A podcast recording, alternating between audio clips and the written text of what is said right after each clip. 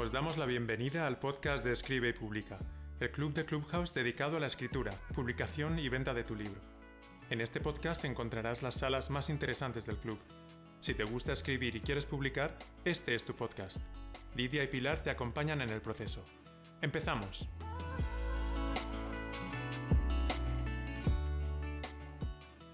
Pues antes de empezar, voy a presentarte un poquito lo que yo sé, porque te sigo desde hace mucho. Eh, María Fornet, que nos acompaña hoy, es licenciada en psicología eh, en, en, España, pero luego se fue a Inglaterra, donde estudió y además trabajó durante muchos años. Es especialista, creo, ¿no? en feminismo. Tiene un libro maravilloso que es Feminismo Terapéutico y el que publicó este año eh, una mansión propia que a mí me ha parecido brutal y así lo he dicho en mis redes, porque me, vamos, creo que es un imprescindible de los que hay que leer. Todo esto en no ficción, además de llevar su negocio ¿no? como psicóloga y coach, y también escribe ficción. El primer libro es el de mm, Las mujeres de la familia Medina, ¿verdad? Sí, correcto. Que publicaste en 2019. Y el siguiente Ay, chica, que ahora no lo encuentro. ¿Cómo se llama? Azul Capitana. Eso es, Azul Capitana, que además yo lo leí hace poco, sí, sí, Azul Capitana. Y ahora ha escrito una saga que todavía está sin publicar y que es de lo que nos viene a hablar hoy, toda la experiencia. Bueno, puedes hablarnos un poco de todo, especialmente del tema de sagas, que, que es algo que yo creo que muchos escritores y muchas escritoras se plantean, pero que se ve como un proyecto más a largo plazo y yo creo que tiene muchos flecos con los que hay que lidiar antes de ponerte a escribir. Ahora nos cuentas tu experiencia y también si quieres, bueno, este mix que tienes como escritora de ficción, de no ficción, todo, pues, porque conciliar todo también tiene que tener tela. Mm. Y luego ya termino y te doy la palabra. María tiene una newsletter diaria, que eso es todo un ejercicio de escritura muy valorable y, siempre con información muy, muy buena. La verdad es que se agradece muchísimo todo lo que compartes. Muchas gracias por estar hoy con nosotras y adelante. Bueno, pues muchísimas gracias Pilar por, por esta presentación tan, tan generosa y muchas gracias por invitarme hoy aquí. Eh, ¿Qué puedo decir? Pues bueno, eh, una de las cosas que decían, ¿no? Que soy experta en feminismo, yo no, no, me considero para nada experta en feminismo. Es más, me considero experta en muy poquitas cosas, porque además como hago tantas, pues de cada una voy picando un poco. Yo soy psicóloga y, y bueno, pues eh, todo lo que está relacionado con la igualdad de género es un tema que me cabrea, básicamente, con perdón. Entonces, pues siempre he considerado que la psicología debe ser feminista, igual que todo debe ser feminista, ¿no? Es decir, de algún modo me gusta poner la mirada de género en todo lo que hago. Igual que, y, si, y si leéis mi no ficción, tanto como si leéis mi, mi, ficción, pues esa mirada de género está ahí, ¿no? A veces de manera más patente, a veces menos. Yo considero que la ficción no debe ser moralista. A mí no me gustan los libros de ficción en el que el mensaje está como muy mascado, ¿no? Y nos meten ahí con, pues eso, con calzador como debemos de pensar, pero, pero sí considero que la mirada de género es transversal a todo lo que hago inevitablemente porque los escritores escribimos pues desde el lugar desde el que sentimos, básicamente, con lo cual eso está ahí en todo. Eh, y bueno, y como dices, pues hago ficción, hago no ficción, soy psicóloga, hago, hago cosas como muy diferentes, pero en el fondo yo siento que siempre estoy haciendo lo mismo. Es decir, al final yo lo que estoy haciendo todo el día es escribir. Incluso mi, mi programa como psicóloga son programas escritos en la mayoría de los casos. A veces también hago masterclass, eh, pero en la mayoría de los casos lo que yo hago, como bien dices con la newsletter diaria, es escribir, escribir, escribir. Es lo que estoy haciendo todo el día. y, y, bueno, pues justo lo que estabas comentando antes, ¿no, Pilar? Que es un ejercicio de, de escritura muy importante. Y yo creo que al final los escritores y las escritoras lo que necesitamos es sacar mucho músculo, ¿no? Tenemos que escribir mucho tenemos que escribir eh, idealmente a diario. Yo todos los días lo primero que hago es escribir mi newsletter, es como un compromiso que, mm, que bueno, que, no solo es un ejercicio creativo interesante, sino que además es un ejercicio muy profitable, ¿no? Es decir, es un ejercicio que, que da mucho rendimiento también, ¿no? En muchos sentidos. Eh, pues mm, consigues que tu audiencia sea una audiencia muy fiel, consigues que tu audiencia te conozca muy bien, porque, porque, bueno, idealmente cuando tú escribes todos los días, escribes de manera honesta, de modo que cuando la gente te conoce y te conoce de verdad, es muy fácil que cuando lleguen a ti le guste pues lo que haces. Es decir, cualquiera de mis alumnas, por ejemplo, que entra en alguno de mis programas y lleva 200 emails leídos míos, pues ya me conoce. Es muy raro que el programa le defraude porque sabe lo que va a encontrar, porque conoce mi voz, conoce quién soy, conoce cuál es mi manera de pensar, ¿no? Sabe que no va a llegar a ninguno de mis programas y yo le voy a decir que le voy a alinear los chakras, ¿no? Pues sabe, sabe que esa no he hecho yo, con lo cual es muy difícil que, que, la defraude en ese sentido. Y, y, como decíamos, pues bueno, escribo no ficción y eso lo hago desde mi propia voz, desde quién soy yo, desde cuál es mi lugar en el mundo, desde cuáles son las cosas que me molestan, que quiero cambiar, ¿no? Uno de ellos fue Feminismo Terapéutico, que es probablemente mi libro más exitoso, ¿no? Y, y el que más gente ha leído. Y después de ese vino del que hablaba Pilar, que es Una mansión propia, que es pues mi segundo libro de no ficción en la misma línea de, de feminismo terapéutico y hablando pues de, de, cómo podemos conseguir una vida mejor, qué dice la psicología, ¿no? ¿Qué dice la psicología para conseguir una vida mejor? ¿Qué, qué nos puede enseñar la psicología para crear una vida más abundante? Porque a mí el tema de la abundancia me interesaba mucho, me gustaba mucho esta idea de, pues eso, de vivir con más y, y de manera mejor, pero todo lo que leía o muchas de las cosas que leía me parecían muy insípidas, me parecían pues casi estúpidas, ¿no? Y me parecía que la psicología tenía muchas cosas que decir al respecto. Y creo que ese es siempre el buen lugar desde el, que, desde el que escribir, ¿no? Cuando te estás buscando cosas que leer y no las encuentras, pues esa, esa siempre es una buena chispa para un escritor. Y eso es mi no ficción. Y luego, como hemos dicho, está mi ficción. Eh, la ficción, yo creo que la ficción la escribimos desde un lugar muy diferente, ¿no? A como escribimos la no ficción. Eh, la ficción para mí es juego, escribir novelas es jugar, es dejar el subconsciente, dejarse llevar y, y, es pasarlo bien. Para mí no hay nada tan divertido en la vida como escribir ficción, no hay nada que me resulte más terapéutico que escribir ficción y, y así es como empecé. Yo empecé en 2015 publicando un libro que se llamaba Un nudo tras otro, que fue una novela y la autopubliqué yo. Y, es curioso porque yo la autopubliqué en 2015, eh, pues pensando, yo en aquel momento trabajaba en Inglaterra, como contaba Pilar, que estuvo unos años en Inglaterra, y en 2015 dije, bueno, voy a, voy a, yo creo que soy capaz, seguro que mm, todas las personas que están aquí entienden esa sensación de haber leído un libro de alguien y decir, yo soy capaz de hacerlo mejor. Esa, esa arrogancia, ¿no? Que tiene el escritor. Sí, suele darse, sí.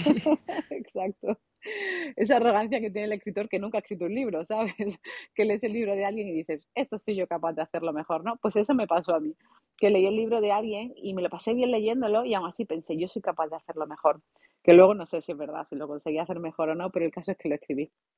Lo escribí y, dije, lo voy a autopublicar, ¿no? Y lo autopubliqué en 2015 y sin hacer básicamente nada, pues vendió varias miles de copias lo cual es muy sorprendente. Yo ahora mirando atrás y viendo lo que es la carrera, ¿no? Mi carrera de escritora, que ya llevo bastantes años en esto, hoy por hoy soy muy consciente de que vender varios miles de copias de algo no es nada fácil. Pero fue una carambola, fue, bueno, fueron muchas cosas, entre que el libro pues se enganchaba mucho y que 2015 la plataforma de Amazon no era lo que es hoy. Es decir, fueron muchas cosas juntas. Pero el caso es que lo escribí. Eh, pero justo después, cuando yo empecé a escribir mi segunda novela, eh, me fichó un agente literario, pues bueno, cambié un poquito, yo pensé que, eh, y pongamos esto que voy a decir entre comillas, ¿no? Pero yo pensé que yo quería una carrera seria como, como escritora y entonces decidí que quería hacer una carrera tradicional. Mi, bueno, pues, pues tuve varias conversaciones con escritores tradicionales, ¿no? Y me decían, María, tú si quieres hacer esto tienes que tomártelo en serio y no autopublicar y tal. Y yo pues me convencí, ¿no? Y estuve muchos años escribiendo, entre comillas, como escritora seria y lo digo que es importante lo de las comillas porque ahora vuelvo a la autopublicación porque ya no me trago nada de eso. Después de siete años en este mundillo y de haber publicado ya cuatro libros con editorial. Bueno, es pues, la, primera que le pasa así también, ¿eh? Parece una cosa y cuando te metes dentro dices, madre mía. yo creo, yo creo que María, que es un poco, ¿no? Eso, eso que decimos siempre, que estamos un poco anquilosados y que no vemos los nuevos modelos. Claro, total. Parece que con la editorial es mejor, pero pues depende, depende para qué quieras la editorial. Exacto. Y además yo creo que también, pues, pues no sé, de algún modo, mm, pues acumulamos complejos, ¿no? Y, tenemos estos complejos de no, yo si realmente quiero ser una escritora seria, quiero que me tomen en serio. Eh, pues, pues esta falta de autoestima que una tiene cuando una empieza, ¿no? Porque cuando empiezas no te conoce nadie, realmente no has hecho ningún tipo de carrera, realmente no has hecho camino, no tienes ningún nombre y, y pues una tiene ese miedecito, ¿no? de no querer decir soy escritora hasta que alguien la publique, entre comillas, de nuevo, de verdad, ¿no? Eso sí te va pasando y te vas dando cuenta de, oye, esto no sé yo si, si funciona igual de bien para, para ellos que para mí, ¿sabes? Y, y, empiezas a darte cuenta de que, bueno, yo he tenido experiencias de diferentes tipos, ¿no? Con mis cuatro libros, eh, algunas mejores, otras peores, he tenido editoras fantásticas y otras veces, pues, las editoriales han implicado menos. Y, y, en un momento dado, pues yo me doy cuenta, yo, o sea, mm, lo quiero contar cómo fue, ¿no? Realmente, cuando, cuando yo me vengo a España, yo me vengo embarazada, ya con, con tres libros publicados, me parece, si no me equivoco, con tres libros publicados. Me vengo embarazada de mi primer hijo de Santiago hace tres años, hace ya sí, tres, cuatro años. Y cuando llego a España decido que, bueno, yo en aquel momento dirigía un proyecto en Inglaterra como psicóloga y cuando vengo aquí, pues tengo un año de una baja maternal y digo, ¿qué hago? Pues me tengo que quedar aquí, pues en, en España buscar trabajo como psicóloga no es la tarea más fácil. Eh, entonces digo, bueno, pues ¿qué hago? Pues voy a montar mi propio proyecto. Yo sabía que yo quería ser emprendedora. Y cuando monto mi propio proyecto, desde muy al principio, es un proyecto, es un emprendimiento digital, básicamente es un negocio digital, y desde muy al principio me doy cuenta de que funciona muy bien. Es decir, me da una vida que yo nunca había tenido antes y es un negocio que factura desde el principio muy bien. Me doy cuenta, oye, a mí esto se me da bien, yo tengo buena visión empresarial. Eh, pues bueno, pues las cosas funcionan mejor de lo que yo esperaba, digamos. Y ahí es cuando yo me doy cuenta de, eres capaz de poner muchísimas estrategias, muchas cosas que haces en la vida y sin embargo no pones esa estrategia a los libros, ¿no? Para mí los libros son arte, ¿no? Para mí los libros son un hobby, pero sin embargo es lo que más me gusta del mundo. No tiene ningún sentido que yo me aproxime a la tarea de, escribir libros sin, sin, estrategia, sin cierta mentalidad empresarial, sin darme cuenta de que el libro también es un producto, ¿no? Sin darme cuenta de que una cosa no quita la otra.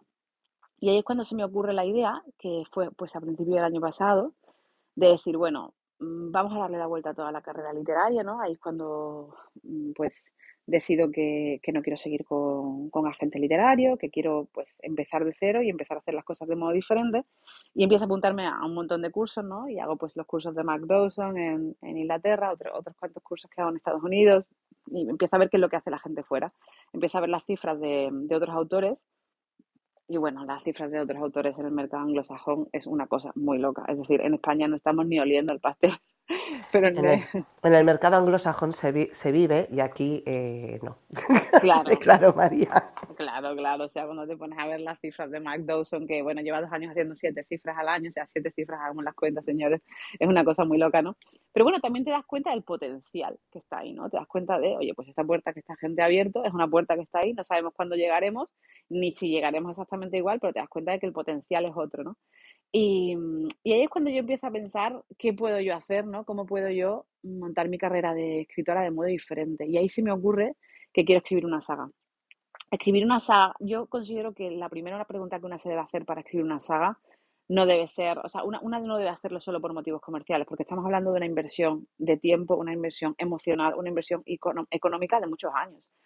Eh, yo creo que la primera pregunta es, ¿tengo un tema lo suficientemente interesante y tengo una idea lo suficientemente interesante como para yo embarcarme en ella durante muchos años?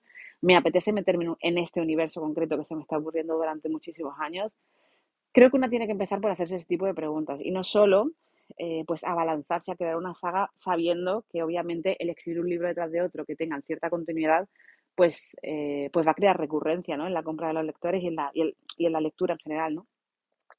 Eh, de ahí surge la idea de decir, vale, voy a pensar a ver si se me ocurre algo para montar, digamos, es decir, hay algo en lo que yo me querría meter. Y ahí me empiezo a dar cuenta, que no sé si es algo que, que le ha pasado a alguien más, pero ahí empiezo a darme yo cuenta de que durante todos estos años yo he estado escribiendo en ficción lo que me gusta escribir y no lo que me gusta leer, que son dos cosas diferentes. Es decir, yo, mis libros anteriores de ficción, que los he escrito con mucho cariño, de los que estoy muy orgullosa además, debo decir, pero los he escrito siempre con una necesidad de ser una escritora seria, ¿no? De ser una escritora que, que, que demuestra, ¿no? Eh, no sé cómo explicarlo, una, una, necesidad como decir, oye, yo, yo sé escribir, ¿no? No sé si a alguien mal le ha pasado, pero tiene una como mucha necesidad. Que te tomen en serio, ¿no? Que, que es algo profesional. Claro, claro, claro, totalmente. Sí, sí María. A mí me ha pasado, de hecho, eh, yo soy más de terror a la hora de escribir, terror y fantasía, y esta vez, eh, la, o sea, la primera novela que voy a publicar, que saldrá ahora en junio con, con editorial, de hecho, eh, sigo dentro de lo que es género, ¿vale? O sea, sigue en fantástico, pero es una parodia. Y, y, sabes que no consigo acabar ninguno de, los, de las cinco novelas de terror que tengo en el cajón, pero esa sí que me la de una atacada. Ah. Por algo será. lo que tú dices, ¿no? De... Exacto, Pero, funciona. María, esto que, que estás diciendo, es, ¿tiene algo que ver con el famoso síndrome del impostor o es otra concepción, el, el querer ser una escritora seria? Yo creo que tiene mucho que ver, claro, tiene mucho que ver y también tiene que ver, por ser justos, con que en muchas ocasiones no hemos desarrollado todavía un autoconcepto lo suficientemente sólido alrededor de nuestra escritura, porque nuestra carrera en muchas ocasiones todavía no es lo suficientemente madura. O sea, sabemos que la, el, la carrera del escritor o de la escritora no es algo que uno consiga en dos días. Hablamos de que es un proceso muy lento. O sea, yo siempre pienso, por ejemplo, en los pintores, ¿no? O, yo qué sé, o en un músico, pues tú escribes una pieza en un rato, ¿vale? O en unos días. Pero es que escribir un libro te lleva en muchas ocasiones un año. Es que tener eh, seis libros escritos, pues yo acabo de terminar mi sexto libro, eh, pues yo, yo he tardado siete años en todo esto, ¿no? Es decir, es un proceso muy lento la autoestima se, se, construye muy lento, el autoconcepto que uno tiene como escritor se construye muy lento. Entonces, sí es verdad que tiene que ver con el autoconcepto, tiene que ver con, con, el síndrome del impostor, por supuesto que tiene que ver, eh, pero también creo que tiene que ver con ese proceso que se cocina inevitablemente a fuego lento y que está muy influido por el contexto, por un contexto eh, que no se ajusta o sea, con, un contexto teórico que nosotros seguimos teniendo en la mente, ¿no? Un, imaginario de lo que es la literatura que no se ajusta a la realidad. Seguimos creyendo que, bueno, cuando miramos las editoriales o cuando vamos a una librería y miramos pues a otros autores publicados y pues seguimos teniendo en la mente, ¿no? Que esa gente, pues, no sé, pues eh, hacen magia con las palabras y la realidad es que conforme una más se va metiendo en este mundillo, más te vas dando cuenta de pues a no sé quién que tiene 20.000 seguidores en Instagram lo acaba de fichar alienta editorial para que escriba tal. Y no ha escrito cuatro, o sea, no, no ha aislado sujeto y predicado en su vida. Pues deja de tenerle el mismo respeto al mercado editorial, ¿no? Y esto lo oyes un día y otro día y otro día y otro día. Y llega un punto en el que te, pues te vas desligando un poquito, ¿no? Eso no quiere decir, por supuesto, que no vaya a haber editoriales que, que sigan teniendo mucho peso y que le sigan dando pues mucho peso al, nombre del escritor, por supuesto que eso sigue ahí, ¿no? Pero que el mercado editorial está un poquito prostituido, yo creo que ahí también estaremos de acuerdo, ¿no? Totalmente. Total, De hecho, María, ahí también entraría un poco el, miedo ese que tenían los grandes autores, cada vez lo van perdiendo más, ¿no? A, decir que tienen un equipo editorial detrás, que tenían sus lectores beta, que tenían gente que les corregía, que, oye, que a lo mejor no sé dónde va la coma, pero soy buen narrador, ¿no? Y necesito, y necesito ayuda en un equipo, que es lo que tú dices, la prostitución del producto, ¿vale? Pero también hay gente que es buena y se va formando con los años, pero yo creo que cuando empezamos estamos todos igual de verdes y como que les da miedo a los que ya son reconocidos y además tienen una carrera, eh, voy a decir, no tan comercial, sino que se han abierto el camino porque realmente son buenos, eh, les da un poco de miedo no reconocer que en sus inicios, pues, mm, oye, pues lo que tú dices, a veces eh, poner dos palabras seguidas no es tan fácil como parece. Mm, exacto, exacto. Y eso es así, ¿no? Y eso no quiere decir, o sea, como decía antes, va a haber, va a haber editoriales o incluso, o incluso esa misma editorial, ¿no? Que tenga libros maravillosos y gente que escribe de manera, de manera maravillosa, pero sabemos que hay muchas partes de las editoriales que se están especializando simplemente en conseguir a gente que ya tiene su propia comunidad porque han dejado de invertir en marketing, porque han dejado de invertir en, en comunicación y en prensa y quieren que el autor lo haga todo. Y aún así se siguen llevando el 90% ¿no? de la obra del, del, autor y secuestrándola durante siete años en muchos casos. ¿no? Eh, a mí realmente pues el tema me, me, me, mosquea y cuando algo me mosquea pues me da fuerza, ¿no? que es lo mismo que decía antes para escribir mi no ficción Mm, pues sale de ahí, ¿no? Sale de, ese mosqueo que me da ciertos temas en mi vida, pues, pues lo mismo me ha ocurrido con la, con la carrera literaria, ¿no? Que en un momento dado me he dado cuenta de, a ver, yo cómo puedo coger las riendas de esto y en ello estoy, ¿no? Eh, de ahí surge la idea de, la saga, como decía antes. La saga es una, es una buena apuesta a nivel estratégico pero, pero como decíamos antes, no puede salir solo de ahí. Es decir, para escribir una saga una tiene que pensar en una idea en la que vaya a ser capaz de embarcarse en un montón de años, porque hay un montón de tipos de sagas. Cuando te pones a pensar voy a escribir una saga, el mundo es, o sea, pues enorme, ¿no? Puedes plantear que en esa saga los libros sean autoconclusivos, ¿no? Que empiecen y acaben y que sean, em, pues eso, a lo mejor de diferentes personajes, pero dentro de un mismo universo. Eh, la saga puedes escribirla de un, de un personaje que cada que digamos que cada libro siga al anterior y que sea siempre el mismo protagonista, pues yo que sé, el clásico asesino en serie, ¿no? O el, el, clásico mercenario, ¿no? Es, es, muy típico para la saga de, ejemplo, los, los, de Lupin, que están ahora de moda, otra vez. Exacto, exacto, son muy clásicos, ¿no? Pues eso, pues coges un personaje que es el típico mercenario a sueldo y, y, en, cada, en cada libro pues tiene un caso y además hay una trama que va del primero al último, hay alguna incógnita o algún problema interno del personaje, algún conflicto que tiene que ir avanzando y que tiene que ir resolviendo. Eh, hay un millón de, de maneras de, de, enfrentarse a la saga, ¿no? De decir, bueno, yo con qué me sentiría cómoda. Yo supe desde el principio que, por lo menos para esta primera saga, porque no creo que sea la última saga que escribo, que por lo menos para la primera saga no quería meterme con un protagonista solo, es decir, que no, que no fuera siempre la misma persona del primer libro al 16 ¿no? Porque me parecía que me podía aburrir. Y eso también va un poco con la personalidad de cada, de cada escritor, ¿no? Yo, como decía antes Pilar, pues hago ficción, no ficción, doy masterclass, doy charlas, hago 7 millones de cosas. Ahora estoy montando otro negocio. Em, es mi forma de ser que yo soy una persona muy dispersa. Y eso tiene cosas muy buenas y otras muy malas. Entonces, yo sabía que yo no me podía meter en una saga de primeras en las que, pues eso, necesite ese nivel de, de continuidad porque no es mi forma de ser. De ahí que se me ocurriese, pues, montar la saga que estoy montando, que es un universo eh, que es un barrio, básicamente, y es un barrio tipo Mujeres Desesperadas, en el que todo el mundo se conoce, que todo parece perfecto hasta que miras por la ventanita y empiezas a ver las miserias de cada uno, ¿no? Yo quería que fuese algo tipo intriga doméstica, thriller doméstico, que me gusta mucho y que, como decía antes, es el tipo de cosas que yo suelo leer y que yo suelo ver. Y hasta ahora nunca se me había ocurrido escribir sobre esto, sino que se me había ocurrido escribir otro tipo de cosas que a mí me parecían, entre comillas, de nuevo, como más serias, ¿no?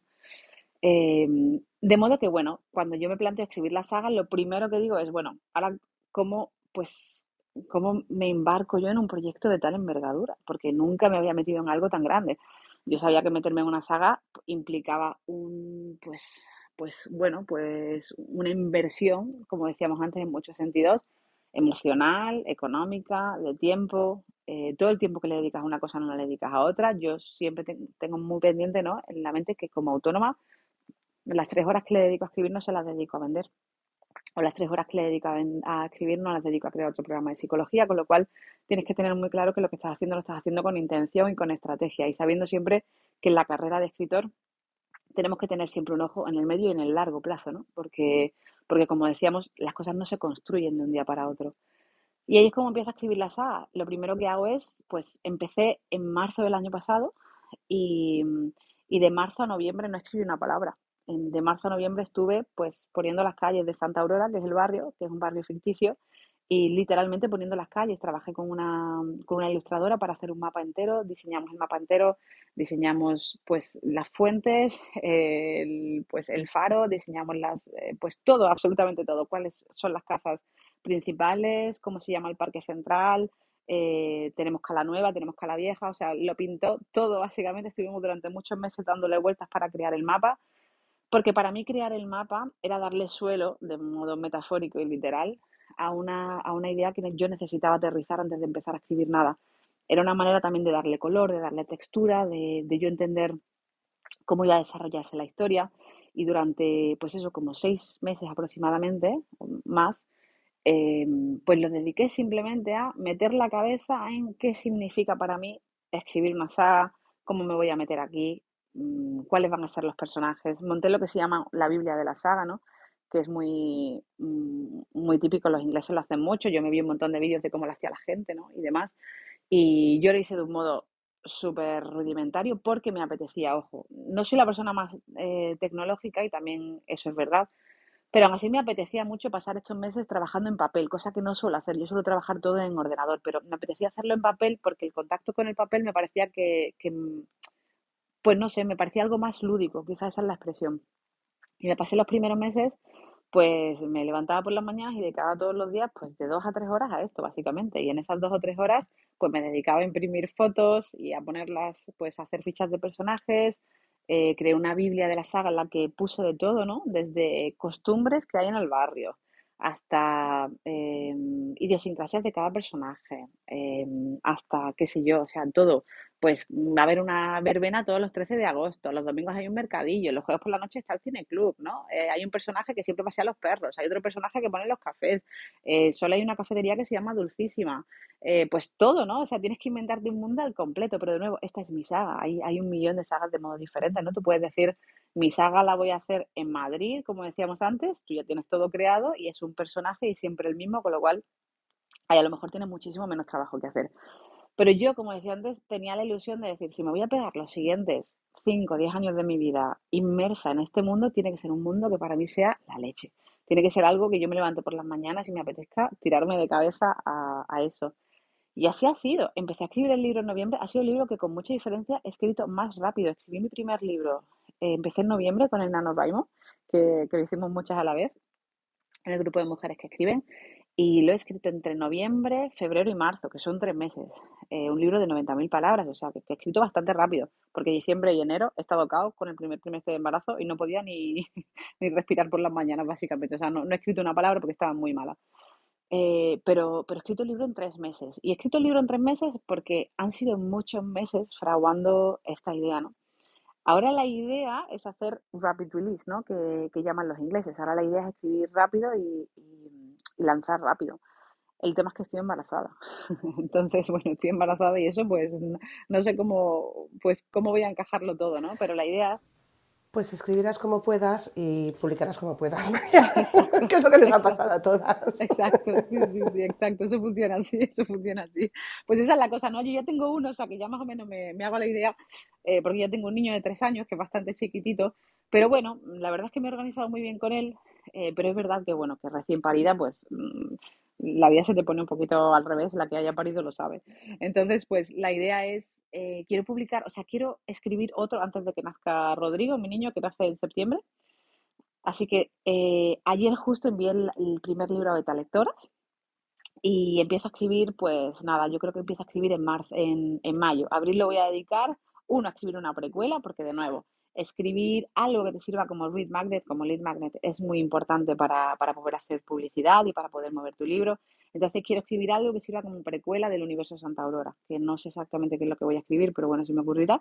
Y luego tengo dos semanas para plotear, para crear la estructura del siguiente libro. Es decir, voy a escribir de un modo mucho más rápido y voy a estructurar todo de un modo, de un modo mucho más rápido a como lo había hecho antes. Pero creo que escribir una saga también implica eso. Al final, cuando tienes el tablero tan claro, Em, mm, tengo la sensación de que no es tan difícil mover las fichas, ¿no? Como cuando empiezas de cero cada vez que vas a escribir un libro.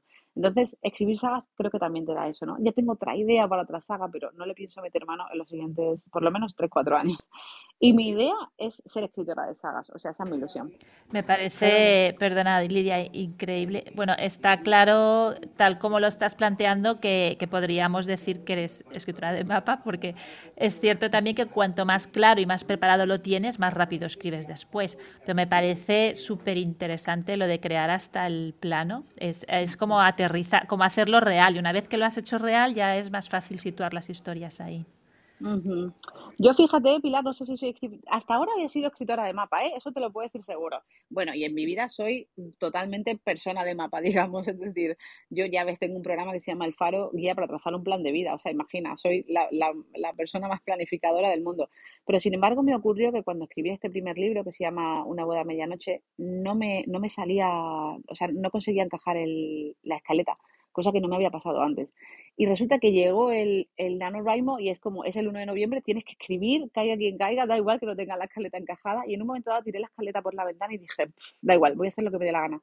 Y he descubierto cosas muy interesantes no planificando la novela como había planificado las otras dos. Y la primera de ellas es que los personajes te pueden llegar, te pueden llevar a sitios a los que tú como autor a lo mejor no los habrías llevado si, si, lo, si lo planeas con antelación. Y eso nunca me había pasado, fíjate. Y tengo la sensación de que cada vez voy a planear menos. O sea, voy a tener, yo tenía como una serie de, de bullet points, ¿no? De quiero que pase esto, quiero que pase esto, quiero que estos sean los conflictos principales, tal. Tenía muy claro los personajes, eso sí, tenía muy claro sus motivaciones, sus necesidades, sus miedos, eh, tenía muy claro cuál era el conflicto principal de la historia, pero no sabía muy bien cómo se iba a desarrollar. Y ahora que lo he acabado, tengo esa sensación, fíjate, de que los personajes me han llevado a sitios que de otro modo no, no lo habría conseguido, no sé por qué. María, yo ahí, eh, tirando del libro de lo del mapa y lo que estás diciendo ahora, es que además justamente lo estabas comentando, ¿no? Que empezaste haciendo el mapa y demás, y yo, claro, es que si además eh, escribes pues eso, eh, género doméstico, tienes que saber muy bien qué vecina vive delante de quién, eh, quién vive enfrente de la panadería, quién vive delante de tal, porque te puede cambiar toda la historia toda, todo, y todo el arco de un personaje. Pero al mismo tiempo dices, al final tuve que tirar la escaleta. Yo soy de brújula, pero muy brújula. De hecho, ahora estoy empezando a ser de mapa, estoy empezando a planificar precisamente porque me pasa al revés que a ti. Llega un punto que me estanco porque no hay manera de sacarlos, porque nunca van hacia donde yo quiero. Entonces, yo creo que, lo que has dicho ahí a la hora de planificar toda esa primera estructura, toda la situación, la ubicación de cada uno de los personajes, ¿no? ¿Dónde, dónde va a vivir cada uno? Eh, ¿Cómo es el pueblo? ¿Qué tal? Eh, yo coincido con Pilar en que creo que eso te ha dado precisamente la, libertad de poder escribir más rápido y de incluso que llegara ese momento y dijeras, paso de la escaleta. Totalmente de acuerdo. Creo que al final eh, lo importante es tener como una base muy firme, muy segura, saber cuál es el tono de lo que tú estás escribiendo, cuál es el tono de tus personajes, eh, qué cosas le preocupa a tus personajes, ¿no? Yo tenía muy clara cuál era, pues, su clase social, las dificultades con las que se encontraban precisamente en ese tipo de mundo, ¿no? Tenía muy claro cuáles son las cosas que, que necesitan aparentar, cuáles son las cosas que le avergüenzan, cuáles son los grandes temas, ¿no? Quizás esa es una de las cosas más importantes que tenemos que pensar cuando creamos una saga, cuáles son los grandes temas de tu saga, ¿no? En mi caso, pues son la, la comunidad, pues precisamente lo que decíamos, ¿no? La vergüenza social es algo muy importante en este tipo de barrios. Em, el aparentar, ¿no? Pues, pues que las cosas parezcan de un modo desde fuera y luego por dentro igual pues son diferentes, ¿no? Eh, pero, pero también esa sensación de tradiciones juntas, pues, pues todo eso eran temas muy, muy importantes en la saga. Y yo creo que eso es una de las cosas que uno tiene que pensar cuando va a empezar a escribir. A mí qué temas me parecen muy interesantes, sobre qué temas soy capaz de escribir durante mucho tiempo, ¿no? Lo decía también antes, ¿no? Para mí el género es un tema, pues, crucial en mi vida. Es algo, es, es, son las gafas desde las que yo lo miro absolutamente todo. Con lo cual Santa Aurora, obviamente, pues son, son 88 casas. Yo quería que fueran 88 casas exactamente por manías. Yo hacía el 8 del 8 y era como, quiero que sean 88 casas en un barrio, pues como muy pijo, ¿no? En una zona muy bonita de la Costa del Sol, en una colina. Y yo tenía claro que, quería sacar de ahí pues tantas protagonistas como pueda, son todas mujeres. Y quería que habláramos de temas que son importantes, ¿no? De cómo mujeres en determinada, o quería incluso que retásemos el concepto de privilegio, ¿no? Lo que nos puede parecer un privilegio y luego a lo mejor no lo es. Temas que a mí me parece que tienen muchas aristas, temas que yo creo que tienen muchas miradas, que pueden ser complejos, pero también me parece importante, y esto lo contaba Lidia antes y me ha gustado mucho, también me parece importante por fin dejar mi voz ahí, ¿no? Yo soy una persona que soy muy payasa, me gusta mucho reírme, soy bastante cínica, y eso es algo que la gente que me sigue en mi newsletter, pues ya lo ve, ya lo conoce, pero nadie lo ha visto antes en mis libros, ¿no? Y la newsletter diaria me ha dado el valor de ser como yo de verdad soy, y eso está en este libro, ¿no? O sea, hay, hay muchas partes que pues son cómicas, hay muchos comentarios que son muy cínicos, son graciosos, y eso nunca lo había hecho en un libro antes, ¿no? Y eso te lo da el ejercicio no solo de escribir todos los días, sino de escribir para una audiencia todos los días. Y que llega un punto en el que te da igual lo que estás diciendo. Es decir, bueno, me perdonáis si a veces meto la pata, me perdonáis si a veces digo tonterías, pero es que escribir todos los días tiene esto. O no me perdonéis. O no me perdonéis. soy humana, soy humana. Exacto. Esto es lo que hay, esta soy yo, ¿no? Y, y así es como escribo, esto es lo que tengo que contar. Y, bueno, y básicamente ese ha sido un poco el proceso, ¿no? Yo tengo la ilusión de que, de que, de que el universo Santa Aurora es interesante eh, a nivel comercial. Tengo, tengo ilusión de, bueno, pues llevo todo el año a la vez que haciendo todo esto, pues como decía, pues me he hecho todos los cursos que existen, literal. O sea, cada vez que me cae uno en las manos lo hago. Estoy todo el día haciendo cursos. A mi marido también lo tengo muy enganchado en esto y estamos todo el día estudiando, escuchando podcasts, viendo cómo lo hace todo el mundo, eh, porque nos gusta, que esa es la otra parte. Yo le decía al principio, yo tengo mucha mentalidad mm, de empresaria, mis padres eran empresarios y en casa, o sea, emprendedores, no, eran, no, no tenían una fábrica de Coca-Cola, ¿no? Pero eran emprendedores, igual que yo soy emprendedora. Y, a mí me gusta mucho el tema estrategia, me lo paso muy bien estudiando marketing. Entonces, pues lo que decía antes, había llegado a un punto de mi carrera literaria que yo pensé, ¿por qué estoy aproximándome a mi carrera literaria de un modo tan diferente al que lo hago para el resto de las cosas de mi vida? ¿no? Me van bien mis proyectos digitales, me van bien todo este tipo de cosas que saco y sin embargo los libros pues son arte, ¿verdad? Tienen esta cosa alrededor de, el, pues la literatura tiene que ser solo arte si las cosas funcionan. Y eso lo primero que es presuponer que todos los libros que hay afuera que están funcionando es porque son una maravilla. Y eso es mentira. Los libros que están ahí afuera funcionando es porque están invirtiendo mucho dinero en marketing. Y yo pensaba, pues, pues si cuando yo publico con una editorial, la editorial va a poner en mi 5 y en otra va a poner 25, pues a lo mejor me es interesante poner 25 yo en mi propio libro, ¿no? Es decir, nadie va a apostar por mí como si yo fuera Isabel Allende, porque no le demostraba a nadie que puede ser Isabel Allende. Pero sí yo creo que yo sí puedo ser Isabel Allende. Entendedme, yo no creo que pueda ser Isabel Allende, ¿vale? Es una expresión.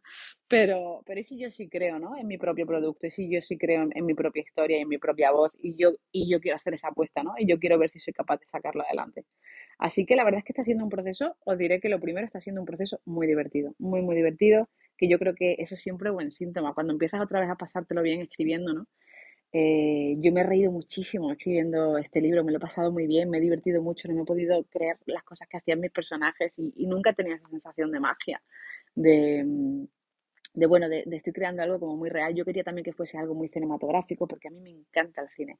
Me gusta el cine y me gusta las series tanto como me gusta la literatura. Y eso es mucho decir, porque la literatura me gusta mucho. Y, y yo quería que todo eso estuviese ahí, ¿no? Así que, mm, que bueno, yo animaría a toda la que esté escuchándonos y tenga esta idea de, oye, pues a mí a lo mejor me apetecería, pues sí, me apetecería a lo mejor escribir una saga, ¿no? Eh, yo la animaría mucho a empezar a, a, jugar. O sea, empezar a decir, bueno, si yo tuviera que, que, que, meterme durante los siguientes 10 años de mi vida en un solo proyecto, ¿cuál es el mejor proyecto en el que me puedo meter? Y el mejor proyecto necesita ser el más lucrativo, necesita ser el más divertido, ¿no? Dentro, o sea, necesitamos que todos esos círculos converjan. Necesitamos que, que sea un proyecto que creamos que, que el mercado va a tener espacio para él, y necesitamos plantearlo de modo estratégico, es decir, bueno, no todo el mundo quiere vivir de su literatura, ni todo el mundo quiere vivir muy bien de su literatura. Cada una tiene una ambición diferente y eso será por un millón de motivos, ¿no?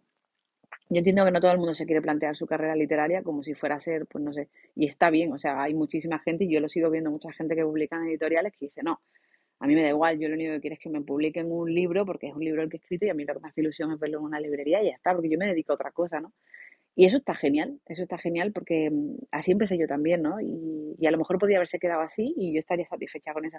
Pero llega un punto en el que cuando llevas ya varios libros escritos, o a lo mejor incluso antes y lo tienes claro de antes, y tú dices, no, no, yo quiero vivir de esto, yo quiero dedicarme a esto, yo quiero hacerlo bien, ¿no?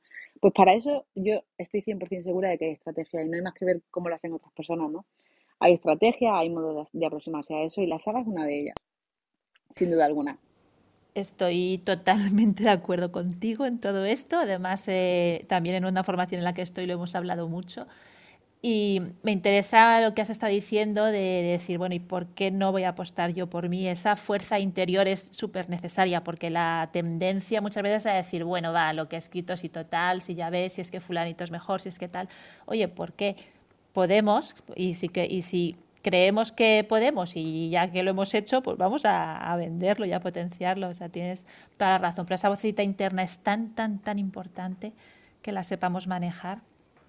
Y, y, esa vocecita interna, yo creo, Pilar, que lo importante es darnos cuenta de que tenemos varias voces conviviendo dentro, ¿no? Es decir, tienes esa vocecita que dices, ¿y por qué no? Yo voy a luchar por mí, porque, porque voy a esperar que alguien luche por mí como yo puedo luchar por mí, ¿no? Pero también tienes otra voz.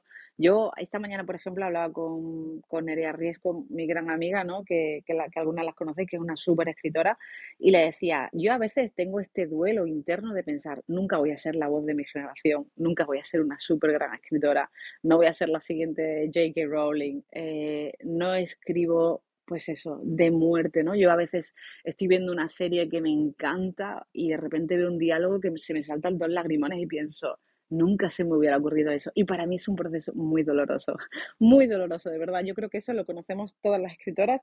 Hemos pasado por el momento de leer el libro de alguien y decir, jo, yo esto no lo voy a poder escribir nunca, ¿no? Qué dolor. Y es verdad, ¿no? Y, y ella me decía, eh, eso lo pensamos todas, ¿no? Y yo considero que Nerea Riesco escribe, o sea, de, se, se, te caen dos lagrimones leyéndola, ¿no? Y me decía, eso lo pensamos todas, es normal, es un pensamiento normal. Entonces yo creo que es importante recordar que tenemos esas dos voces dentro y que eres tú la que decide a qué le vas a, a qué voz, ¿no? Le vas a seguir dando comida, a qué le vas a seguir subiendo el volumen y a cuál vas a decir, bueno, entiendo lo que me estás diciendo, pero aún así, entonces solo escribiría una, una, una, persona, ¿no? Solo escribiría una persona en cada generación, ¿no? Sería la voz de la generación y la única que escribe. Las demás, todo el mundo a callar, ¿no? No tendría sentido. Así que es importante entender que esas dos voces conviven dentro. No, no, claro, además una te puede prevenir de ciertas cosas que escuchar, puedes escuchar, pero es eso, luego a ver a, quién eliges hacer caso, teniendo claro el objetivo y la estrategia como estás diciendo. Yo también hablamos eso muchas veces aquí en las salas, que el libro es un producto y lo tienes que cuidar de, como si vendieras cualquier otro producto. Por un lado tienes la parte tan creativa y más, no sé, lúdica y todo lo que se cree de un escritor que, que, mientras escribes estás en eso, pero luego es un producto y necesitas una estrategia y me gusta mucho todo lo que estás diciendo, eh, bueno, es muy buen mensaje, sí. Y yo creo que muchas veces lo aprendemos muy tarde, ¿verdad, Pilar? No sé, yo hay gente que veo que desde el principio lo tiene tan claro y, y de nuevo me da un poco de envidia porque digo, "Jo, yo me he perdido tanto, bueno, me he perdido tanto en tantas cosas en la vida, no solo, no solo en mi camino literario, sino en tantas cosas, yo he dado tantos zumbos para tantas cosas, ¿no? Y ahora miro para atrás y digo, jo, es que en los 20 estaba cazando moscas, ¿sabes? O sea, hasta que no he tenido 33 años aproximadamente, no he empezado yo a enterarme de que iban las cosas en la vida, no he empezado a coger volante, pero he estado cazando moscas un montón de años. Uy, María, 33 dices, yo me, yo me di cuenta a los 38, voy a cumplir 43, o sea, tú tranquila. yo creo que has dicho ahí algo muy importante, el, el síndrome del impostor que nos ataca, ¿no? De, es que nunca voy a escribir como tal, es que nunca voy a escribir como cual. Yo siempre he sido muy exigente también como conmigo misma, el Pilar lo sabe, y por eso no publicaba nunca. Al final he decidido lanzar a mi punto pelota, será mejor, será peor, pero es imposible que le estés diciendo que esto a ti, a ti como psicóloga te habrá pasado, a mí me pasa como correctora, que a veces me toca hacer de psicóloga a mis clientes, que te dicen un, es que esto es una mierda, ¿cómo lo voy a publicar? Y tú de, mmm, pues mira, lo vas a publicar lo mejor que puedas, porque ahora mismo esto es lo mejor de ti que puedes dar. Dentro de un año darás mucho más, porque esto es un, esto es un proceso de aprendizaje. Y, y, es lo que tú dices, ¿no? Siempre nos comparamos con, oh, no voy a ser Isabel Allende, pero vamos a ver, es que Isabel Allende hay una, es única. Así pero es. es que yo también soy única, con mi propia voz, con mis, buena- con mis cosas buenas, con mis cosas malas, con mis defectos, ¿no? Y ahí entraría esa, esa segunda vocecita que, que además eh, en psicología lo utilizáis mucho, ¿no? Que es el famoso ego, que la gente oye la palabra ego y dice, uy, qué mal, y tú, oye, no, que hay un ego que es muy positivo y hay que potenciarlo, que se nos olvida muchas veces. Y si eres total. escritor de saga y te vas a meter 10 años, yo creo que con más motivo, ¿no, María? Total, total, absolutamente, Lidia. Y fíjate, ¿no? Que, que, mm, es exactamente lo que tú estás diciendo. Es, es el recordar, tú has dado el 100% de ti esta vez, vea, pues ya está, pues ya está. Y mira, ni el 100%, porque nadie da el 100% en nada, ¿sabes? Es decir, yo cuando, yo soy, soy una, soy una partidaria de, no ser perfeccionista, ¿no? A pesar de que obviamente pues trabajo mis cosas lo mejor que puedo. Pero de nuevo, el perfeccionismo para los escritores es como la mayor losa que podemos tener. El texto nunca está perfecto. No recuerdo qué escritor era el que decía que él enviaba el libro cuando, cuando ya se había hartado de editar o algo así, ¿no? Es decir, que realmente puedes seguir editando el libro hasta el infinito. Y realmente yo leo mis textos de, mm, pues eso, de 2014 y digo, por favor, es que, que, Los que- igual que yo, igual que Que- todos. claro, pues qué pena de mí. Pues claro, pues es lo que hay, ¿sabes? Pero, pero así funciona. Yo quiero creer, a mí la ilusión que eso me da es, es imaginarme a mí misma en 2030, ¿no? Y, y realmente diciendo, oye, pues hay una progresión y esto, pues conforme más palabras le pones, más aprendes, ¿no? Y conforme más lees, mejor escribes y conforme mejor, mejor piensas, mejor escribes y para pensar mejor necesitas más años, es algo inevitable, es decir, mm, pues es que no, no hay manera de saltarse la vida, ¿sabes? No hay manera de saltarse las reglas de la vida, esto funciona así, necesitamos más años, necesitamos más escritura, necesitamos más lectura, necesitamos más experiencias también para, para hacer sentido, ¿no? Yo, de hecho, te voy a hacer una pregunta, María. Llevas ya seis novelas a tus espaldas, vas ahora con, con la saga. Desde que empezaste hasta ahora, eh, ¿en qué te notas eh, más suelta o en qué crees que es lo que más has avanzado cuando miras atrás? Pues mira, llevo cuatro novelas y dos ensayos, pero bueno, sí, seis libros. Eh, yo creo que lo más importante, y fíjate, y creo que esto me lo ha dado la no ficción, ¿eh? Fíjate lo que te voy a decir, la no ficción y la newsletter. En lo que más he avanzado es en que no tengo miedo, no tengo miedo cuando estoy escribiendo. Y el miedo se nota mucho en los escritores que están empezando, ¿no? Y además vivimos en un mundo ahora mismo tan políticamente correcto para tantas cosas, en el que muchas veces nos da tanto miedo patinar y es tan fácil meter la pata con tantos temas que si vivimos permanentemente con ese miedo, el escritor se autocensura y, estamos permanentemente con esa idea de esto no se puede decir así, esto no se puede decir así, ¿no? El, humor funciona en esa línea. Es muy difícil, eh, es, muy difícil hacer humor o, o hacer comentarios cínicos sin acercarse de algún modo a esa línea, ¿no? Y, y creo que lo que más he avanzado con mucha diferencia en todos estos años es que tengo muy poco miedo cuando escribo, a sabiendas de que en algunas ocasiones hay a quien no le gusta lo que he dicho, ¿no? Y eso me pasa mucho en la newsletter. Algunos días pues escribo enfadada porque alguien me ha tocado las narices, me ha dicho algo y mando un grupo a la lista y digo, o sea, un email a la lista y digo, mirad lo que me han dicho hoy, estoy muy cabreado por esto, ¿no? Y, y tengo muy poquito miedo, tengo muy, muy poquito miedo de, de decir lo que pienso. Tengo muy poquito, a ver, entre comillas, ¿eh? Ojo, hay cosas en las que intento no pronunciarme porque digo, María, a ver, vas a salir de aquí escaldada y no tienes por qué pronunciarte en todo, ¿no? Em, pero tengo muy poquito miedo de ser quien yo soy escribiendo. He ido ganando mucha confianza con los años y de hecho hoy hablaba precisamente de eso con, con una amiga y le decía, tengo la sensación de que con mucha, mucha diferencia, tanto este último ensayo, que es una mansión propia, como este libro que acabo de escribir, Una boda a medianoche, son mis libros en los que soy más yo, ¿no? También creo que la maternidad me ha, me ha dado un poquito de eso, no sé por qué, pero la maternidad me ha hecho también, eh, no sé, el proceso de ser madre y es algo particular, no sé si le ocurre a todas las madres, pero, pero me ha hecho acercarme mucho a mi propia valentía, a mi propia fuerza a tener muy claro mm, que yo quiero que, que, mi hijo el día de mañana sepa quién es su madre por quién es de verdad, ¿no? Y, y, no tener miedo por, por, tener determinadas opiniones o por tener opiniones fuertes. Yo, yo, soy una persona con bastante temperamento, digo lo que pienso, me gusta que eso esté en mi escritura y eso no estaba antes. No sé si tiene sentido para vosotras. Para mí, que soy madre de un peque de cinco, totalmente. Sí. Perdemos el filtro, creo yo. Sí, sí. mira, mi madre siempre me decía, porque mi madre era súper tímida de pequeña y luego de mayor ya nada. Y decía, eso no es que haya perdido timidez, es madurez. Dice, todo esto te lo dará la madurez. Y es verdad al final, y si tienes, no sé, con, con hijos, pues claro. Eh, eso se nota. Yo también perdí el, miedo cuando publiqué el primero, porque ya dices, bueno, ya, con lo bueno y con lo malo, pum, al mundo. Y si te llegan opiniones malas, bueno, pues aprendes. Y si te llegan buenas, también aprendes. Y ya está. Y además, como sabes que te van a llegar las dos, ¿verdad? Porque al final lo bueno, no sé, muchas veces cuando empezamos a publicar tenemos pánico a las críticas, ¿no? Y yo he contado alguna vez que cuando yo publiqué mi primer libro, es muy gracioso porque lo, lo, publiqué en 2015, como decía al principio, y, y, fue como a los minutos de publicarlo en la plataforma de Amazon, yo llevaba como dos semanas haciendo ruido por Instagram, nadie, a mí no me seguía nadie por Instagram, pero yo igual hacía ruido, ¿no? Y, tal cual lo publiqué, a los minutos subió alguien una crítica, ojo que me acuerdo del nombre, un tipo que se llamaba Ramón Martí, que no conozco de nada y que no había, y que no había comentado a nadie más en su vida, ¿vale? Pero es que lo tengo grabado. Y el tío puso en mayúscula, imperdonables las faltas. Obviamente no sabía comprar el libro, el libro estaba corregido por un, por un editor, obviamente no había entrado nada, le dio igual, o sea, estaba ahí para pifiarme el lanzamiento. Y yo no me podía creer la mala leche que puede tener alguna gente.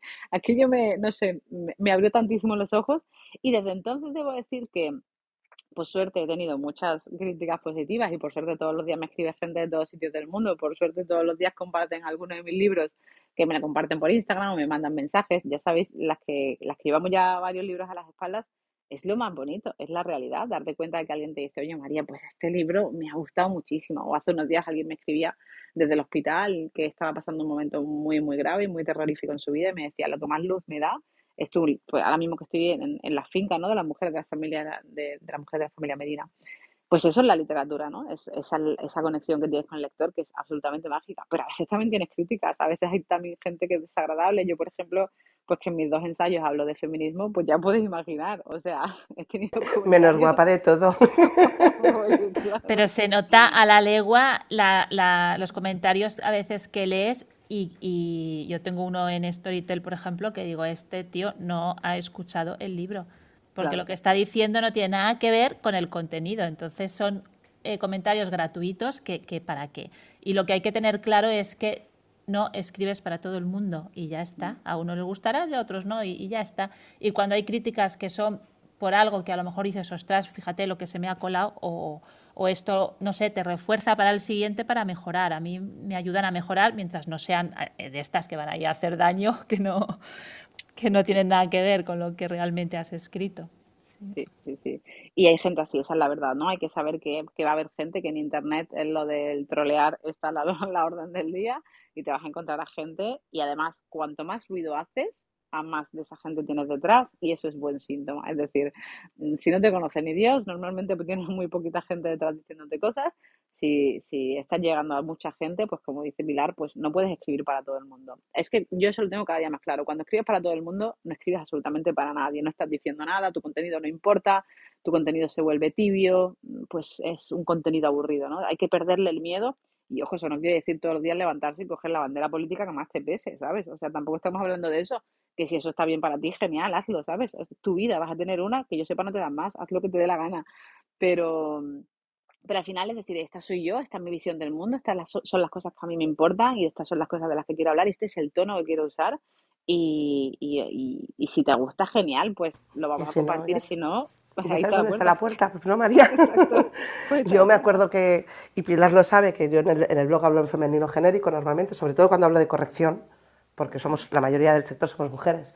Y, y bueno, ella lo sabe, que más de una vez me ha llegado algún troll y me han dicho, ¿de verdad vas a publicar eso del troll? Es- ¿Vas a publicar eso en el blog y lo vas a dejar ahí puesto? Y yo, sí, sí, que la gente lo vea. Si a mí me da igual, el que queda mal es él, ¿sabes? Claro, claro, se autorretratan, eso es así. Se autorretratan totalmente. María, y bueno, como nos queda ya nueve minutos para ser exactas, si queréis preguntar algo, eh, bueno, en el chat están dejando comentarios, pero son comentarios, no son preguntas. Pero si queréis alguna pregunta, eh, sentíos libres de subir arriba o de, de hacerlo por el chat. Y mm, volviendo a, la saga, ¿has dicho cuántos libros va a tener la saga? Pues no lo sé, no lo, no lo he pensado, Pilar. La idea, o sea, mi idea, yo tenía claro que no quería hacer una saga a lo mejor de ocho libros o diez libros, no quería tenerlo claro desde el principio.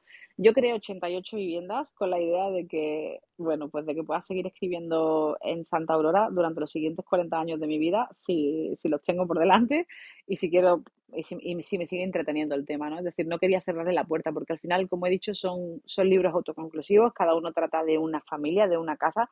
El primero va sobre Leona Leal, que, que vive en, pues, en el número 3 de, de la calle Matute, y, y entonces pues yo tenía claro que esa iba a ser su primera historia, y ya estoy ploteando la segunda historia que va sobre otra mujer, y que es una amiga de, de Leona, ¿no? Entonces la idea es que en cada historia aparezca la que va, la que va a salir en la siguiente, ¿no?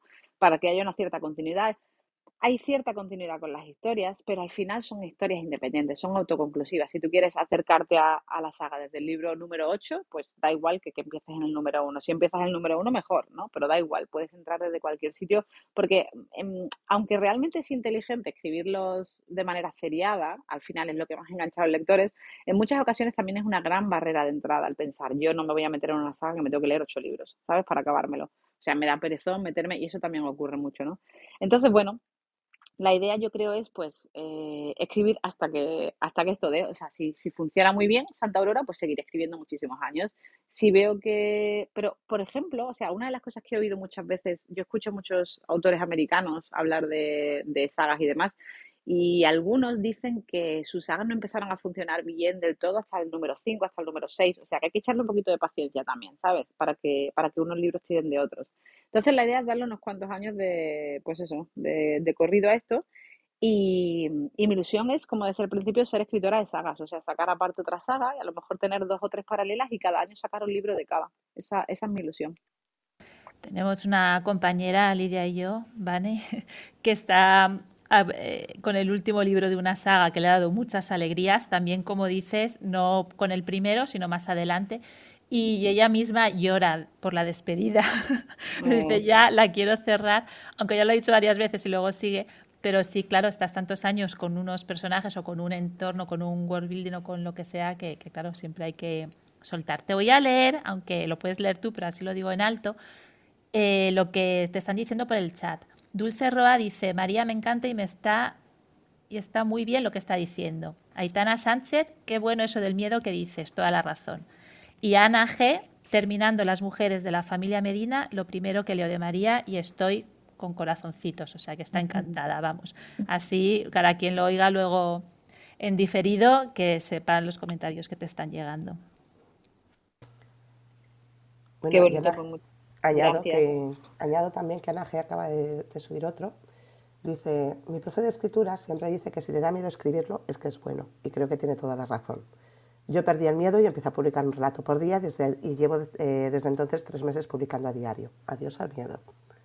Wow, Ana, pues enhorabuena, ¿eh? Porque es un, un relato a diario, tiene su, su dificultad y su, y su historia, y además, pues me puedo imaginar que te enseña muchísimo sobre estructura y sobre storytelling. O sea, contar una historia todos los días, eh, vamos, mi enhorabuena y, y todo mi respeto porque, porque le veo, le veo su dificultad y sobre todo le veo mucha recompensa, ¿eh? A muchos niveles. O sea, que enhorabuena. Yo voy a añadir una cosa. No abandones esa profesora nunca. Total. Total, totalmente de acuerdo, Ana. Bueno, pues como nos quedan cinco minutos, María, si quieres comentar algo así a modo de conclusión o lo que quieras. Igualmente vuelvo a repetir que si tenéis alguna pregunta, os queda poquito para hacerla. Y, y nada, como, como quieras, María. Pues a modo de conclusión, Pilar, bueno, pues lo primero daros las gracias por, por invitarme aquí hoy, dar las gracias a todas las que habéis estado escuchando y a todos los que vais a escuchar esto en, diferido después. Eh, invitar a todas las escritoras y a todos los escritores que tengan la idea de, de, que les gustaría meterse en algo así, en un proyecto de esta envergadura, a no tenerle tampoco miedo, a tomárselo como un juego, porque al final es lo que es, ¿no? A tomárselo como un juego, pero, pero ponerle estrategia, plantear realmente sería yo capaz, o sea, no te metas en algo que luego pues en dos años te vas a aburrir, tiene que ser algo que te guste muchísimo. Y para que te guste muchísimo, hemos dicho antes que hay que pensar bien en cuáles son los temas que a ti te mueven, cuál es el tono realmente que te apetece mantener dentro de una saga, porque no puedes escribir cada libro con un tono diferente, ¿no? Eh, y tienes que tomar pues decisiones importantes, cuál va a ser el punto de vista, ¿no? Desde, desde qué punto de vista voy a escribir. Eh, cómo van a ser mis protagonistas, pues todo esto tienes que pensar muy bien desde el principio y te animo a que lo plantees todo muy muy bien antes de empezar a escribir. Al final esa es la historia, ¿no? Escríbelo todo, o sea, plantea muy bien, dedica mucho tiempo al world building, como decía Pilar, antes de ponerte realmente a poner la primera palabra, porque si has hecho bien el trabajo de world building, luego va a ser muchísimo más rápido. Y sobre todo que nos lo pasemos bien, que no se nos olvide que, que este es el hobby o el oficio más bonito del mundo entero y que estamos aquí para pasárnoslo bien, para perder el miedo y para crear una puerta a un lugar más agradable dentro de, este mundo, ¿no? Que vivimos en un mundo muy sórdido, vivimos en un mundo en el que eh, llevamos mucho tiempo pasando por muchísimas dificultades y a las que nos gusta esto y a los que nos gusta esto, pues al final mm, es terapia, ¿no? Es realmente el, tener la posibilidad, no todo el mundo tiene esa capacidad pues en términos psicológicos de disociarse, ¿no? De, de, abrir una puertecita a otro, a otro mundo y, y, ser capaz de irse de este mundo un ratito, es, es, una maravilla. Así que yo invito a todo el mundo a que, a que, a que escriba más. Esa es mi recomendación, que sigamos escribiendo, que escribamos más y que lo hagamos con muchísima estrategia. Y nada más, y que cuando saque el universo Santa Aurora, que va a salir a final de mayo o a principio de junio, por supuesto, por supuesto, a lo que de verdad los invitas a que lo lean, que esa es mi ilusión, para eso escribimos, para eso escribimos. para eso, sí, desde luego. Bueno, eh, recordaros que tenéis aquí arriba el link de la página web de María Fornet por si queréis conocer más de ella, sus libros y de sus programas. Y, y yo también tengo que reconocer el apoyo que da María a todas las escritoras que estamos en el grupo de Telegram que creaste y que es genial, de mujeres que escriben, con muchísima gente ya, 193 miembros estoy viendo ahora que, lo creaste para un nanograimo, pero ahí sigue porque es un punto de apoyo. No es de estos grupos de Telegram que está lleno de spam ni nada de eso. O sea, ahí la gente escribe para apoyarse en momentos de flaqueza y en momentos de ánimo. Y gracias a María se han hecho unos pequeños nanograimos que no eran en noviembre, pero que está genial, ¿no? Porque el apoyo yo creo que, que es una profesión solitaria y que para nada es competencial. Estamos todos colaborando y apoyándonos y bueno, Marianne, eso genial. Yo te lo agradezco un montón y yo estoy encantada de estar en, el grupo también. Sí, la verdad es que ha sido un poco mágico, ¿verdad? Lo que ha ocurrido con, ese grupo. No, no lo esperaba y es súper bonito y sigue. Y la verdad, a mí me hace mucha ilusión. Y nada más, agradeceros a todos los que habéis estado escuchando, los que vais a escuchar en diferido, como decía también María. Eh, lo tenéis en Clubhouse para repetir cuando queráis y en unos días lo pondré también en el podcast que os ya os iré informando. Y nada más, muchísimas gracias María. Yo no sé si lo puedo decir, pero voy a ya he leído la primera página de Santa Aurora uh, para, uh. para, que me haga ilusión y este fin de semana voy a meterle ahí caña. Qué bien. yo, tengo, yo tengo que decir, María, que, me has convencido y está en la pila ya también. ¡Ah! ¡Qué ilusión, qué ilusión! Eso me hace mucha ilusión, la verdad. Porque al final, lo que hemos dicho antes, ¿para qué escribimos? Pues escribimos para que nos lean, esa es la verdad, ¿no? Si no, si no quieres eso, pues te pones con tu diario. pero, pero escribimos para que nos lean y esa es nuestra ilusión. Así que yo animo a todo el mundo que esté escuchándonos a que, por supuesto, a que lea nuestros libros, a que se venga a buscarme a arroba maria.fornet a Instagram, que allí es más fácil a lo mejor enterarse de cuándo salen y cuándo no. Y, nada más, a que, a que sigamos escribiendo mucho. Me, imagino que tendrás, eh, no lo sé, el Instagram en, en, la bio. Para... Pues, sí, ¿no? A ver. Sí, pues sí. déjame que lo mire. Sí, sí, lo acabo de ver. y, pues y aprovecho para contestar a Mela, que me dice en el grupo de Telegram, se lo solicitas a María por Instagram y ella te da el enlace, ¿vale? Quien esté interesada. Exacto. Quien nos escuche tanto ahora como después, pues por un mensaje privado por Instagram y, le, doy el enlace, ¿vale? Pues nada, lo dicho, muchísimas gracias y, nada, nos seguimos escuchando y, apoyando y hablando y leyendo, sobre todo leyendo. Muchas gracias a vosotras. Buen fin de semana a todos. Buen fin de semana, adiós. Gracias.